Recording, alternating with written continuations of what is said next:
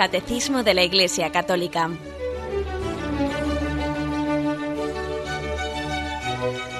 Un programa dirigido por Monseñor José Ignacio Munilla, Obispo de San Sebastián.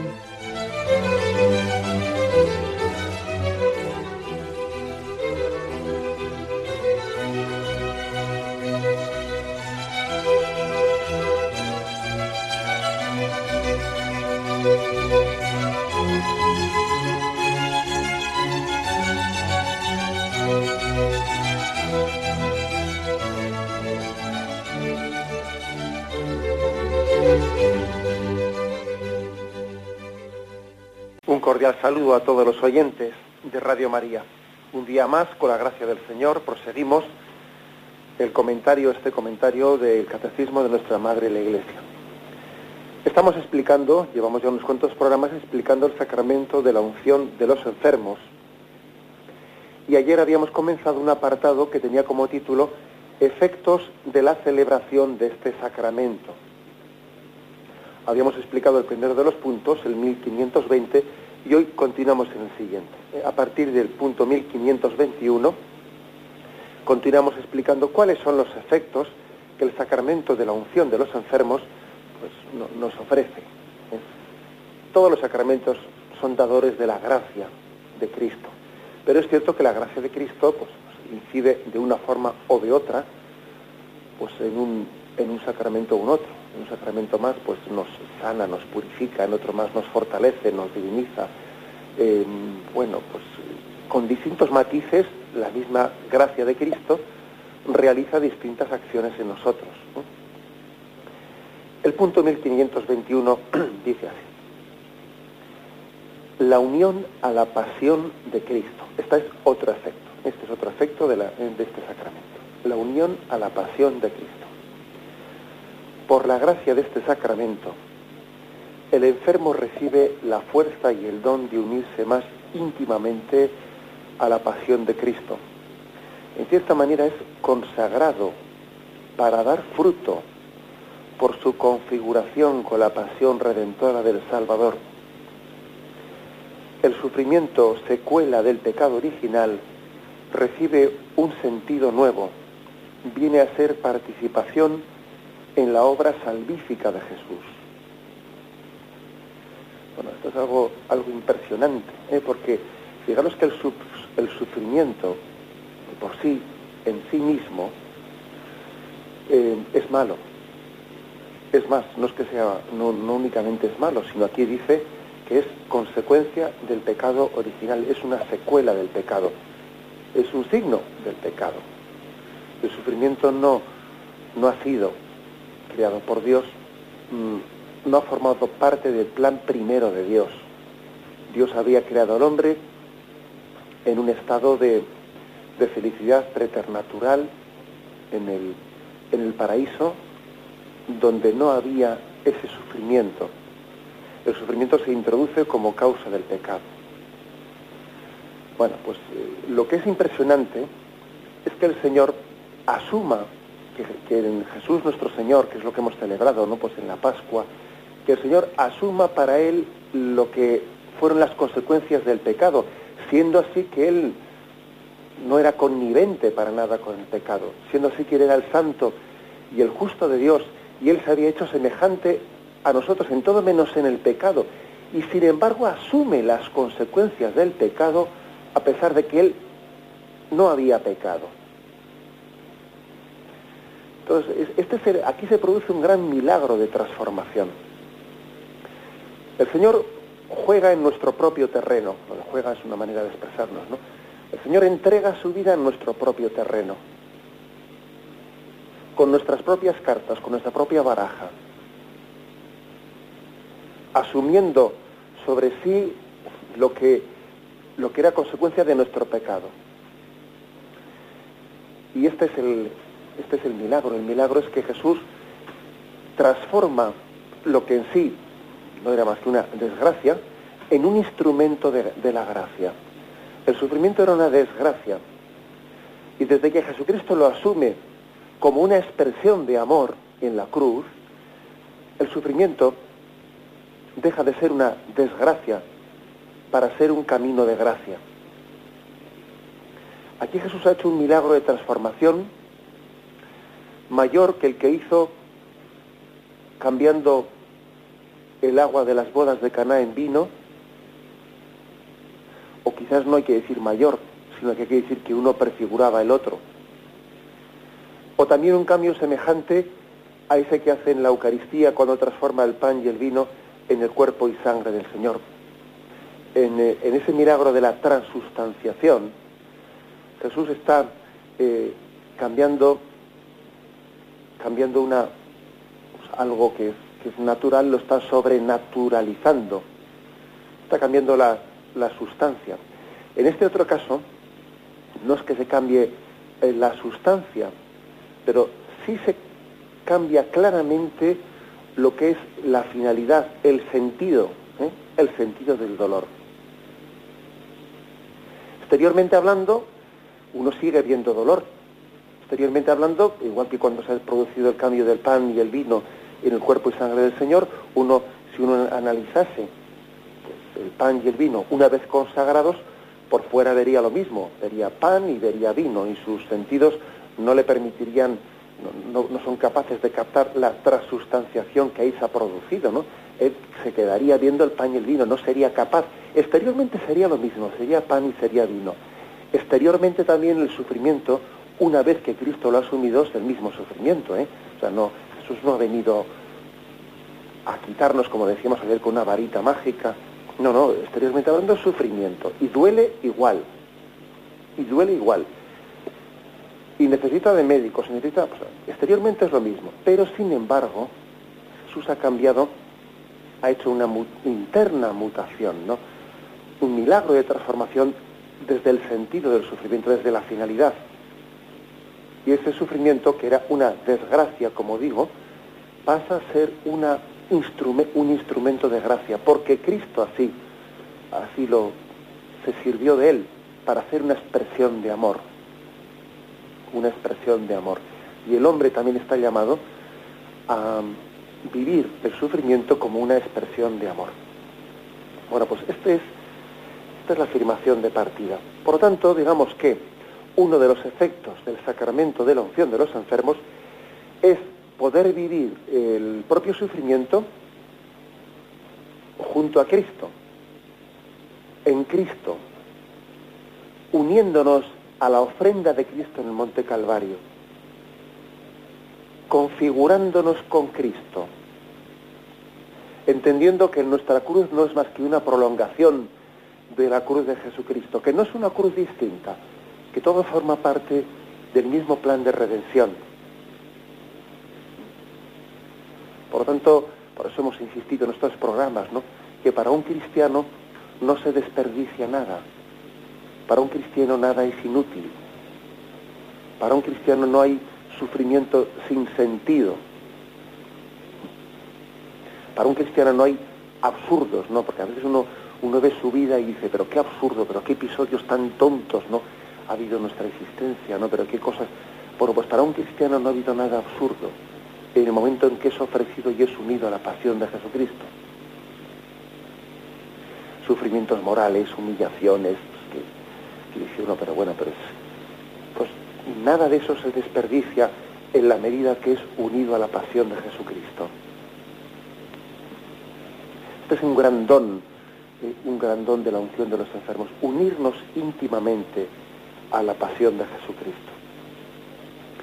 Tal es así que podemos decir que en cierta manera el enfermo es consagrado, dice así, es consagrado para dar fruto por su configuración en la pasión redentora del Salvador, es consagrado. Se nos remite, cuando se nos da esa explicación, aquí hay una, una referencia al punto 1535. Eh, los que tenéis el catecismo con vosotros en la mano, podréis ver que a los, que a los costados hay unos, unos puntos en, letra roja que suelen señalar algunos paralelos. Eh, pues señalan de este asunto, eh, este, son números un poco más pequeños de tamaño, en letra roja puestos al borde del catecismo, ¿no? a la altura del tema que se está hablando. Por ejemplo, aquí a la altura de, este punto, 1521, que estamos comentando, en letra un poco más pequeña, en rojo, pone 1535. ¿Por qué? Porque allí habla de este asunto, profundiza un poco más. ¿eh? Dice, en estos sacramentos, los que fueron ya consagrados por el, por el bautismo y la confirmación para el sacerdocio común, de todos los fieles pueden recibir consagraciones particulares. Los que reciben el sacramento del orden son consagrados para, en nombre de Jesucristo, ser pastores de la Iglesia con la palabra y la gracia de Dios. Por su parte, los cónyuges cristianos son fortificados y, como consagrados para los deberes y dignidad de, de su Estado, para este sacramento especial. O sea, fijaros, cada uno es consagrado para lo que es su vocación. El sacerdote es consagrado para ser testigo de Jesucristo. Los esposos son consagrados para poder cumplir con sus deberes de esposo y de padres. Reciben la gracia para ello. Bueno, pues en el sacramento de la unción hay una consagración para vivir tu enfermedad, para que también tengas una gracia de Estado. Igual que cuando alguien se va a casar, ¿no? Pues igual dice, ay, yo no sé si me veo si me veo bien preparado para ser esposo y para ser padre y madre, y igual le da un poco de miedo, ¿no? Y dice, yo no sé si estoy preparado, y, etcétera, etcétera, etcétera. O también un sacerdote, ¿no? Tiene ese miedo. Y entonces el Señor y la Iglesia le dicen, no, bueno, siempre estaría mejor, desde luego, prepararse mejor, ¿no? Pero tú confía también en la gracia de Estado. Confía en que este, en este momento, después de unos años de preparación en el seminario, después de unos años de noviazgo, y de una preparación vas a recibir el sacramento del matrimonio, en el caso primero del sacerdocio, y confía en la gracia de Estado. Dios te va a dar la gracia en ese sacramento para que tú sepas ser un buen esposo, esposa, padre y madre o sacerdote. Confía en la gracia de Estado que te da el sacramento. Bueno, pues lo mismo se dice aquí con respecto a la unción de los enfermos. Confía en que este sacramento te da la gracia para consagrar tu sufrimiento, para unirlo a la pasión de Jesucristo. Para que tú junto con Jesucristo puedas decir, Padre, a tus manos encomiendo mi espíritu. Para que la pasión de Jesucristo sea para ti el modelo de cómo vivir tu pasión para que tu pasión sea pasión de amor, como la fue la de Jesucristo. Entonces, eh, eh, esto se llama consagración. Eh, yo me consagro con Jesucristo, recibo, recibo una especial gracia de Estado para ello, una especial gracia de Estado. Tengamos en cuenta una cosa, una pequeña digresión hago en este momento, que es la siguiente. la pasión de Jesucristo, la pasión de Jesucristo fue un testimonio, un testimonio de amor. Y la resurrección de Jesucristo fue el testimonio de verdad.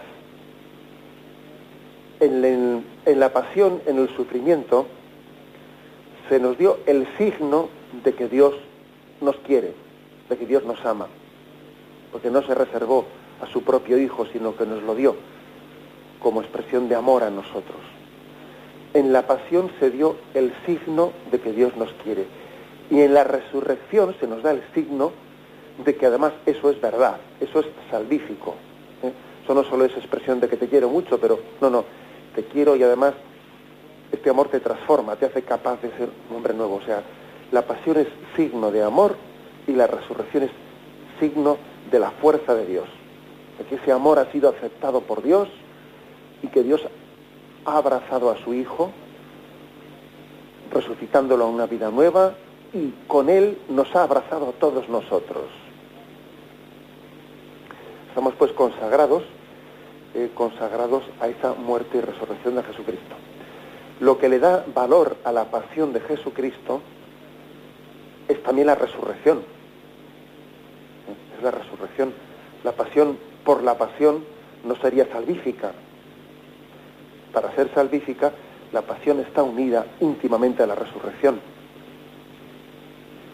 lo que dio valor a la pasión de Jesucristo fue el ofrecimiento de Cristo al Padre. Padre, a tus manos encomiendo mi espíritu. Todo lo pongo en tus manos. Eso es lo que le da valor a la pasión de Cristo, al mismo tiempo que la respuesta de Dios Padre que le dice a su Hijo, sí, Hijo, yo recibo ese ofrecimiento tuyo. Ese ofrecimiento tuyo no queda eh, como un brindis, no, no, no, sino que yo recibo ese ofrecimiento. No es un brindis al sol, como se dice, no, sino que es una ofrenda que el Padre acepta. Y la aceptación del Padre a la ofrenda de Jesucristo es la resurrección de su Hijo. Cristo ofrece su vida, su cruz al Padre y el Padre lo acepta resucitándole. Bueno, pues eso es lo que hace salvífico el dolor, el sufrimiento humano. Eh, nosotros, por lo tanto, cuando decimos eso de que nos unimos a la pasión de Jesucristo, bien, aunque se diga la pasión, no, pues hay que decir pasión y resurrección. ¿eh? Nunca es la pasión desconectada de la resurrección. ¿eh? Al misterio al misterio de la Semana Santa, que es inseparable muerte y resurrección. Esto lo digo un poco pues porque se da por sobreentendido, ¿verdad? Pero es que hoy en día no sé si se puede sobreentender todo, porque a veces partimos de, pues, pues, pues también de, de, una ignorancia muy grande a veces de los misterios de la fe y sí que tenemos que subrayar las cuestiones básicas. Aquí cuando se dice que hay que unirse a la pasión de Jesucristo, bien, es unirse a la pasión muerte y resurrección de Jesucristo. Por lo tanto, ¿eh? afirmación, afirmación primera, básica, importantísima, eh, uno de los efectos principales del sacramento de la unción de los enfermos, ayer decíamos que también se pide la salud, ¿no? Se pide la salud al Señor porque este es un sacramento de sanación, en primer lugar. Si es tu voluntad, Señor, te pido el don de la salud. Puede ser que forme parte de la voluntad del Señor también que este sacramento sea mm, nos, produzca una sanación, incluso una sanación en el sentido eh, milagroso de la palabra, pues puede ser. Dios es soberano. ¿Quiénes somos nosotros para decirle a Dios lo que puede o no puede hacer? A ver, nosotros vamos a decirle a Dios lo que es razonable o lo que no es razonable.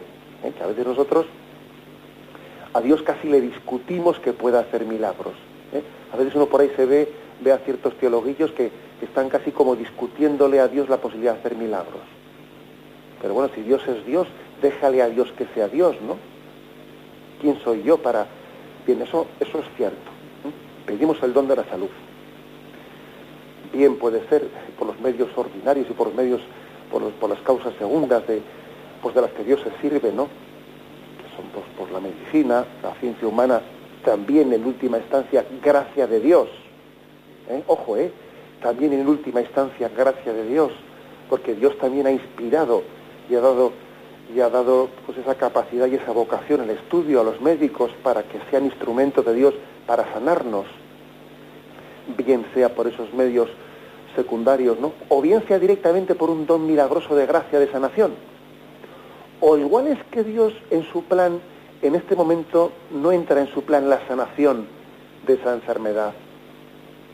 Y lo que quiere es que esa enfermedad sea ocasión de dar gloria a Dios de otra forma distinta, que es configurarnos con la pasión de Cristo, hacer de ella una expresión de amor, sufrir con Cristo doliente, ofrecer con Él nuestra vida por la redención del mundo. Todas esas posibilidades existen, ¿no? Y tenemos que estar abiertos a todas ellas. No vale decirle a Dios, mira, yo elijo la primera, no, yo elijo la segunda, yo no. No, no, ante Dios nosotros nos tenemos que presentar con el corazón plenamente abierto y disponible. En el sacramento todas esas cosas se presentan como petición a Dios, pero cuando uno pide, en el fondo, lo que le está es preguntando al Señor. Señor, te presento esto. ¿Es esto lo que tú quieres? te presento esto otro, ¿es esto lo que tú quieres? La petición del cristiano en el fondo es una, una presentación, es una pregunta de discernimiento de ¿es esta tu voluntad? Bien, de esta manera tenemos que entender cómo eh, uno de los efectos del sacramento de la unción de los enfermos es consagrarnos junto con Cristo en su pasión para ofrecer nuestro sufrimiento unido al de Jesucristo para la redención del mundo. Tenemos un momento de reflexión y continuamos enseguida.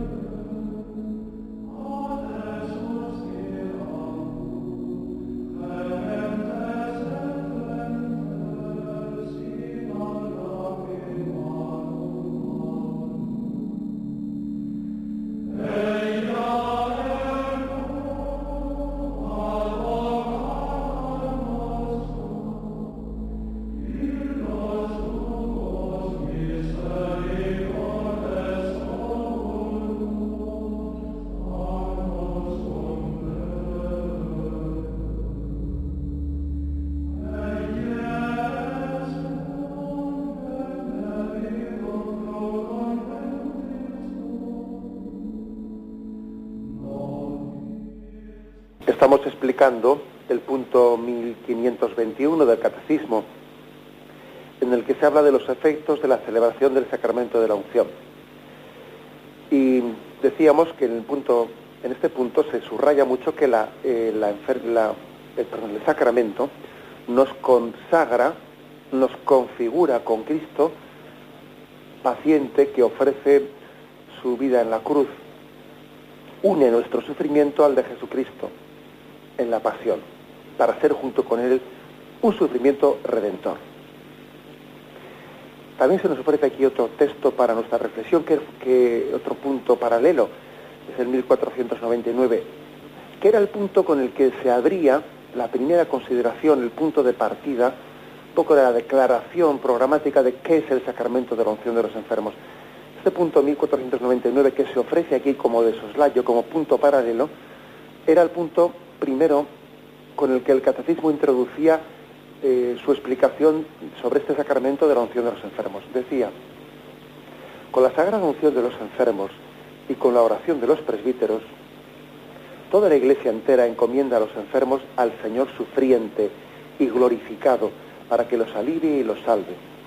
Incluso los anima a unirse libremente a la pasión y muerte de Cristo y contribuir así al bien del pueblo de Dios me fijo especialmente en esto de que la Iglesia nos anima a unirnos libremente a la pasión y muerte de Cristo, contribuyendo así al bien del pueblo de Dios. Unirnos libremente. Porque claro, en cierto sentido estamos unidos, eh, bueno, la enfermedad viene sin pedirnos permiso. Eh, la enfermedad toca la puerta sin pedirnos permiso si tú no le abres la puerta, la derriba. ¿Mm? entra la fuerza. A nadie se le ha pedido permiso para enfermar. Pero sí se te pide permiso, sin embargo, ¿no? Para que ese sufrimiento sea vivido unido a la, a la pasión de Jesucristo. Hay un ejemplo bíblico que para mí es clarísimo, que es, digamos, más gráfico no puede ser, ¿no? Que es el, el del buen ladrón y el del otro ladrón, el mal ladrón, ¿no? Bueno, pues uno de ellos, bueno, a los dos, los dos sufren la, sufren su, vamos, su crucifixión, pues como os podéis imaginar, en contra de su voluntad. Ninguno de los dos puede vivir eso, o sea, puede haber percibido el abrazo voluntario a la cruz, ¿no? En un primer momento, pues Jesús pudo decir aquella frase a mí nadie me quita la vida, soy yo el que la doy voluntariamente. El Evangelio de San Juan especialmente remarca cómo Cristo entregó voluntariamente su vida en rescate por la nuestra. Pilato le dice al Señor, no, no te defiendas. O cuando Jesús le dice a Pedro, envaina tu espada, no sabes que el Padre podía haber enviado una legión de ángeles para defenderme, pero deja que se cumpla lo que estaba escrito. Es decir, Jesús, él era consciente de que esta era su hora, la hora en la que él iba a entregar su vida al Padre.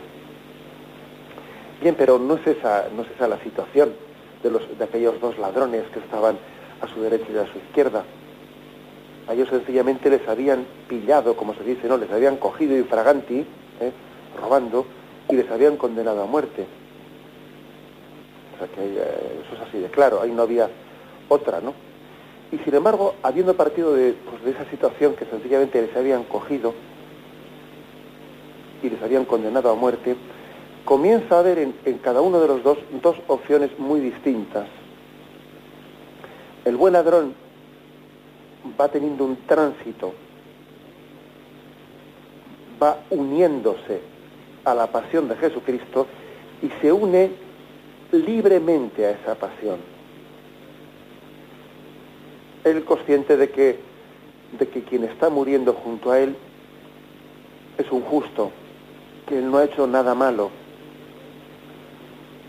Y sin embargo siendo consciente de que su sufrimiento tiene también un, origen en el propio en el propio pecado, es decir, que eso que él sufre tiene algo de penitencia de su propio pecado. Nosotros pagamos por lo que hemos hecho, ¿no? Dice el buen ladrón. Sufrimos lo que nos hemos merecido. Tenemos lo que nos hemos buscado, bueno, o como queramos traducirlo, ¿no? Pero, sin embargo, este, ¿qué mal ha hecho? Y entonces comienza un proceso dentro del buen ladrón en el que él se une libremente a la pasión, muerte de Jesucristo y de esa manera también a su resurrección. Allí le habían llevado exactamente igual en las mismas condiciones que al otro ladrón, le habían cogido y le habían... ¿eh? Bien, pero sin embargo hay un proceso de libre asociación a la pasión de Jesucristo. Mientras que el otro ladrón pues ciertamente no se asocia a la pasión de Jesucristo. Tenía la misma posibilidad, ¿eh? estaba en la misma circunstancia, pero no se asocia, sencillamente maldice su suerte,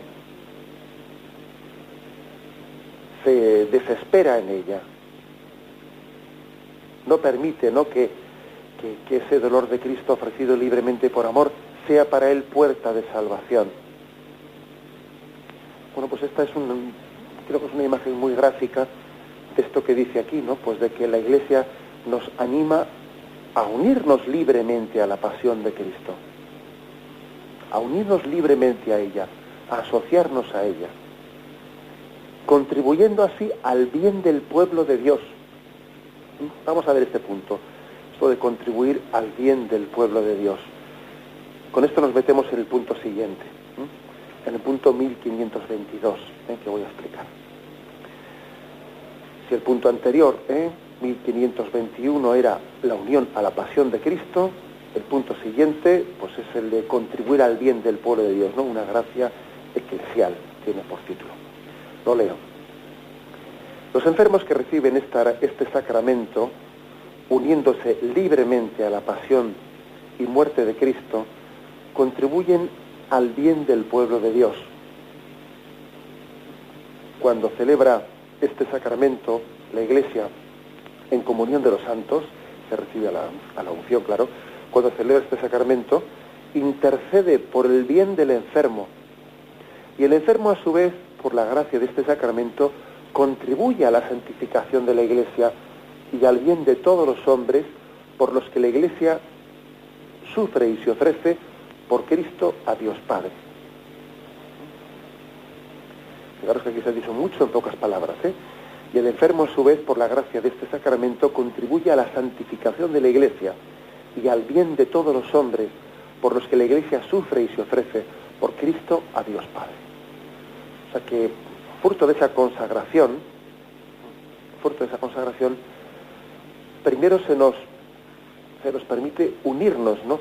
a la pasión de Jesucristo, para dar sentido a nuestro sufrimiento. Pero cuando decimos dar sentido a nuestro sufrimiento no solo es para que yo me sienta bien, no solo es para que yo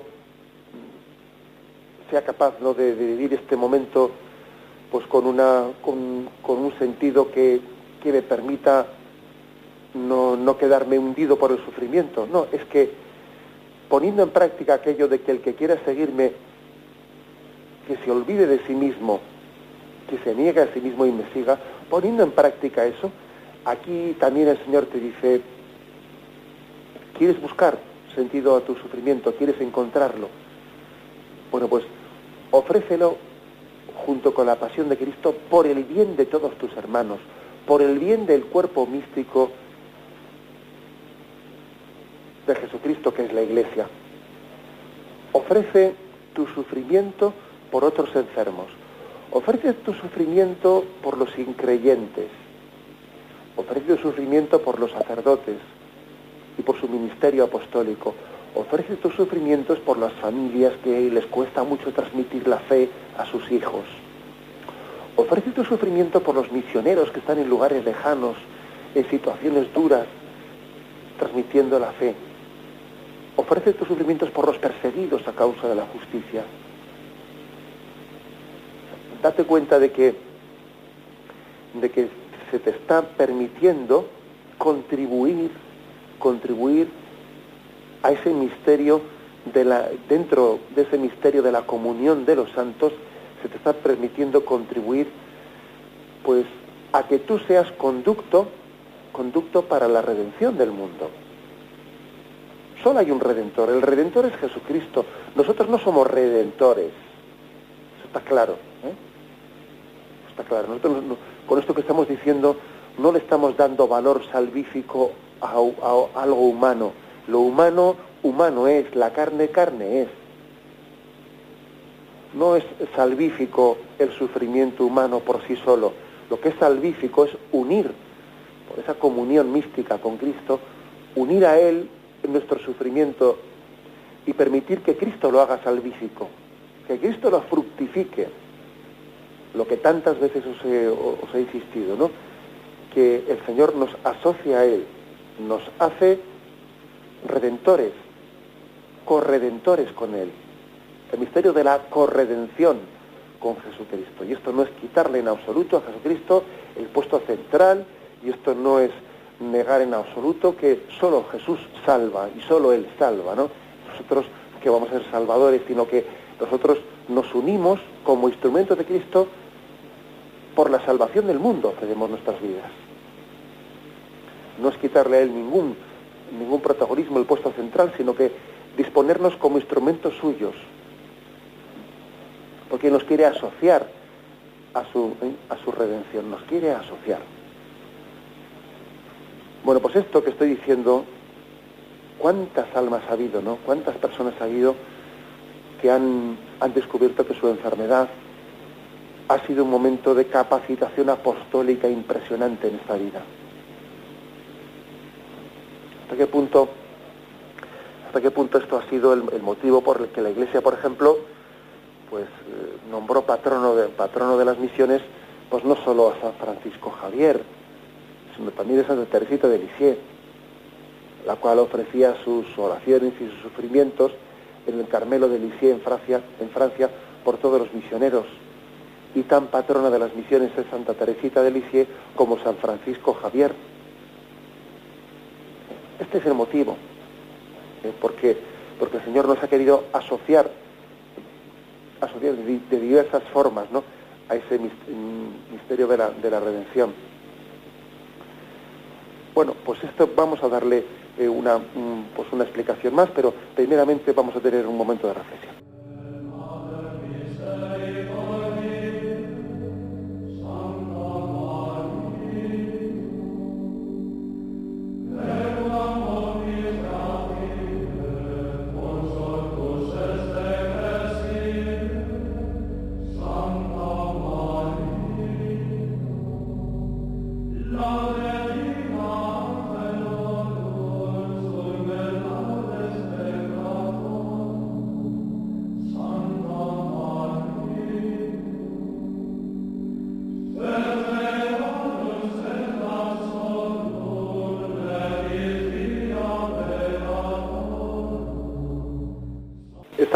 Comentando este punto 1522 del Catecismo, en el que se nos explica hasta qué punto no los efectos de la, del sacramento de la unción de los enfermos nos configuran con Jesucristo paciente. nos permiten también asociar nuestros dolores a los de la pasión de Jesucristo, nos permiten incluso ser fecundos, ser fecundos por la redención del mundo, ¿no? Tal es así que pues la Iglesia ha, pues, ha tenido inspiraciones, ¿no? Inspiraciones de constituir asociaciones, por ejemplo, la, llamada Unión de Enfermos Misioneros, que pertenece a las obras misionales pontificias. Obras misionales pontificias que para entenderlos pues es el DOMUN, ¿eh? pues la asociación, el organismo oficial de la Iglesia, con, eh, digamos, que está de fundación de la Santa Sede, ¿no? que canaliza pues eh, esa famosa cuestación que hace, hacemos todos los años el Día del Domum por los misioneros. Pero no solamente hacemos colecta de nuestros bienes materiales ¿no? en favor de los enfermos, también hacemos una colecta, una colecta de algo importante, que es la colecta de nuestros sufrimientos, unidos con la unidos en la pasión de Cristo en favor de todos los misioneros, de todas las obras misionales. También se hace una colecta de nuestro sufrimiento. Es como si Jesús nos dijese, o es como si en las misiones se nos pidiese, me das por favor tu sufrimiento libremente ofrecido y asociado junto con Cristo en favor de las misiones. Bueno, pues por ejemplo, ¿no? pues, eh, que sepáis que en el año 1928 pues existió esa inspiración y que una tal Margarita Godet, que pues en París recibió eh, pues la inspiración de ser también ella una enfermera, una perdón, una enferma misionera. Ella quería haber sido misionera y vio que la salud no se lo permitía y que el Señor le estaba llamando con ello a ser una enferma misionera. Entonces la unión de enfermos misioneros pues es, pues es un servicio más de estas obras misionales pontificias eh, conformado por quienes aceptan el sufrimiento humano como un hecho solidario ¿no? con, los, con los misioneros y con los más pobres del mundo, como un signo vivo de entrega, de amor ofrecido. Desde su creación, pues os podéis imaginar que ha habido miles, millones de, enfermos que han ofrecido pues, momentos de dolor, operaciones que iban a realizarse en ellos. Pues, especialmente forman parte de esta asociación pues tantas personas que tienen una enfermedad pues larga o crónica o lo que fuere, pero que, en vez de dedicarse a, compadecerse a sí mismos, ¿eh? han dicho, yo voy a hacer un ofrecimiento misionero de toda mi pasión, de mi dolor, unido al corazón de Cristo, que se ofrece al Padre en la cruz, Padre a tus manos encomiendo mi espíritu, lo voy a hacer, voy a ser un misionero que se ofrece desde su cama. Y en ese misterio de, del cuerpo místico de Cristo, de la comunión de los santos, de la comunión de los santos, ese enfermo se convierte en misionero. Bueno, pues eso, y alguno preguntará, ¿y eso cómo se puede hacer? Pues para eso no hace falta un carné, ¿sabéis? Para eso no hace falta ningún carné. Hace falta que alguien se una místicamente, ¿no? Se una a esa pasión de Jesucristo. Él contribuye con una gran cuota, una gran cuota que es la del amor. ¿Mm? Por eso digo que también se hacen, se hacen colectas el día del Domus, ¿no? Pero esta es la colecta, esta es la cuota principal, ¿no? La del amor la del amor que ofrece la enfermedad. Es un reconocimiento de que la enfermedad es una hermosa oportunidad para dar la vida, para aceptar, para hacer una aceptación en el fondo, ser mm, enfermo misionero es repetir dos palabras, lo acepto y lo ofrezco. Lo acepto con confianza y lo ofrezco con esperanza. Eh, esto la clave, la clave de nuestra espiritualidad. Lo, acepto, y lo ofrezco. El dolor solidario es fecundo con Jesucristo. La salvación cristiana consiste en, pues en esa unión nuestra o en ese ser instrumento instrumento en la medida en que nos unimos a la, a la pasión de Jesucristo. Pues esta es, eh, os, os, quería presentar una, pues una cosa concreta, ¿no? que es la de la Unión de Enfermos Misioneros, que pertenece a las obras misionales pontificias.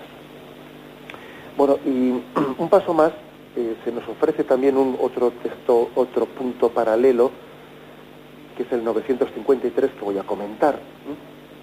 Es otro punto paralelo ofrecido para profundizar más en este aspecto que está eh, ofrecido dentro de este punto 1522 sobre la opción de los enfermos. Y dice así, la comunión de la caridad. En la comunión de los santos, ninguno de nosotros vive para sí mismo, como tampoco muere nadie para sí mismo. Si sufre un miembro, todos los demás sufren con él. Si un miembro es honrado, todos los demás toman parte en su gozo. Ahora bien, vosotros sois el cuerpo de Cristo y sus miembros cada uno por su parte. La caridad no busca su interés. El menor de nuestros actos, hecho con caridad, repercute en beneficio de todos. En esta solidaridad entre todos los hombres vivos o muertos que se funda en la comunión de los pecados, perdón, en la comunión de los santos. Vamos a ver, aquí yo sobre todo insistiría en eso de que ninguno vive para sí mismo y ninguno muere para sí mismo. Lo primero, yo creo que lo entendemos más fácil. Eso de que ninguno vive para sí mismo. Pero nos damos cuenta de que, oye, de que en esta vida, pues tú, Dios quiso que fueses madre, que fueses padre. Dios puso en tu camino unas personas para que te, te, te entregases a ellas, para que les sirvieses. Eso nos es más fácil de entender. Eso de que ninguno vive para sí mismo. Entenderlo entendemos mejor. Luego otra cosa es que lo cumplamos. Ahora, nos cuesta más entender lo segundo. Tampoco nadie muere para sí mismo. Igual que tu vida, Dios la pensó, pensó en ti para tus hijos, para tus nietos, para tus compañeros de clase, para tu novia, para tus padres, para determinadas personas, para los niños de tu grupo de catequesis, para esos jóvenes de confirmación con los cuales has sido de convivencias. Dios pensó en ti para eso y tú no vives para ti mismo y tú no estás llamado a encerrarte no en tu mundo y lo mío, lo mío, lo mío, no, no. En el fondo tú vas a ser feliz si sales de ti mismo y te entregas a todo eso. Nadie vive para sí mismo. Bueno, pues lo mismo aplica eso a la segunda parte, ¿no? Que además lo dice Romanos 14, 7. Tampoco nadie muere para sí mismo. Ni vivimos para nosotros mismos, ni tampoco morimos para nosotros mismos. También en tu muerte, también en tu enfermedad, Dios, Dios ha pensado en ti para los demás. Dios ha pensado en ti como instrumento de fecundidad para los demás. Dios ha pensado que tú también prolongues la pasión de su Hijo Jesucristo, que tú seas una prolongación de esa pasión. Que también tú eh, repitas esa aceptación y ese ofrecimiento. Y que tú también estés compartiendo con tu sufrimiento el sufrimiento del mundo. Y si Jesús inocentemente sufrió asumiendo él el dolor del hombre, también nosotros, ¿no? Pues podamos hacer nuestro el sufrimiento del mundo. Porque es cierto, si, si un miembro del cuerpo místico sufre, todos sufren con él. Y si tú sufres, te estás uniendo con tu sufrimiento a lo que está pasando en África ahora mismo. Y te estás uniendo también a sufrimientos de inocentes, de niños que están también siendo obligadamente incorporados ¿no? pues a, a las batallas, a los ejércitos, o niños de los cuales se está abusando, niñas que están siendo utilizadas en la prostitución. Tú te estás uniendo al sufrimiento de toda la humanidad porque los cristianos no sufrimos solos, sino que compartimos todos los sufrimientos unos de otros. Y sufrimientos determinados, ¿no? Que están ocurriendo terribles posiblemente, ¿no? Que están ocurriendo en algunos lugares, niños que están abandonados en las calles. Tú cuando sufres también estás asumiendo voluntariamente, te estás uniendo libremente al sufrimiento de ese niño que hoy ha estado en la calle tirado y no ha tenido dónde dormir, ni una familia que le acogiese. Fijaros lo que al final las consecuencias de nuestra fe son muy fuertes, ¿no? Dice, nadie sufre solo. Si una parte del, del cuerpo dice, sufre, todo el cuerpo sufre con él. Nadie puede decir, ¿no? Eso de que mi pie está enfermo, no, yo estoy enfermo. Todo el cuerpo está enfermo, porque participa del sufrimiento de ese pie. Luego yo también libre y voluntariamente vivo el misterio de la enfermedad, asociándome solidariamente, ¿no? A todo el sufrimiento del cuerpo místico de Jesucristo.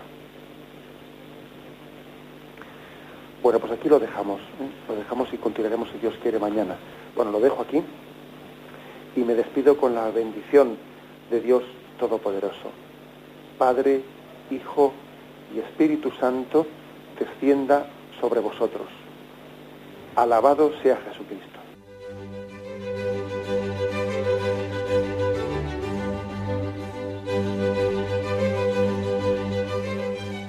Finaliza el Catecismo de la Iglesia Católica, un programa dirigido por Monseñor José Ignacio Munilla, obispo de San Sebastián.